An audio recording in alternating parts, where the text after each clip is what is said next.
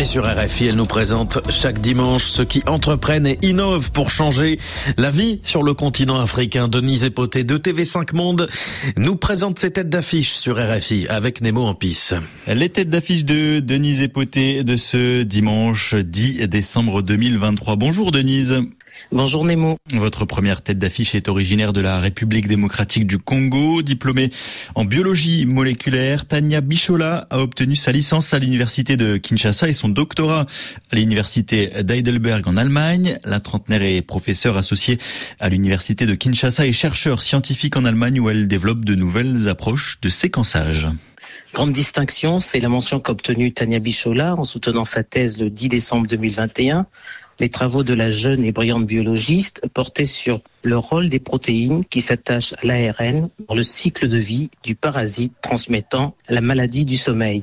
Un an plus tard est remporté le prix d'excellence académique délivré par le ministère de l'Enseignement supérieur et universitaire de la RDC.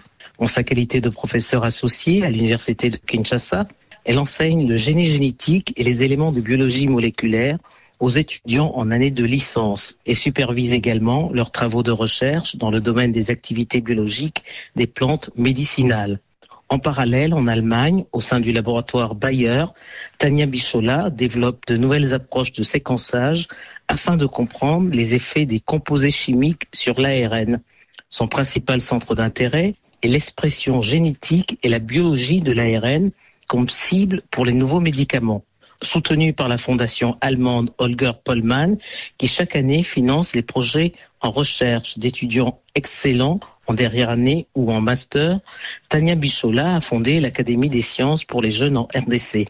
Elle espère ouvrir un laboratoire de biologie moléculaire pour travailler sur les nouvelles techniques de biologie, du séquençage et de la bioinformatique afin de produire une nouvelle génération de chercheurs congolais spécialisés dans la lutte des maladies tropicales infectieuses mais négligées. Denise, votre seconde tête d'affiche est un véritable modèle de résilience. Originaire du Niger, Ismaël Taïrou possède un double master en droit public et en droit des professions judiciaires, ainsi qu'un master en relations internationales et diplomatie obtenu à l'université de Neuchâtel en Suisse. Malvoyant, il dirige depuis six ans la première université privée du Niger, fruit de la coopération suisse. Aîné d'une fratrie de 13 enfants, c'est à l'école primaire du quartier de Yantala à Niamey qu'Ismaël Taïrou est confronté à son handicap, un drame personnel et un choc pour cette famille modeste. En 2001, il se rend en Suisse pour subir une opération et perd totalement la vue.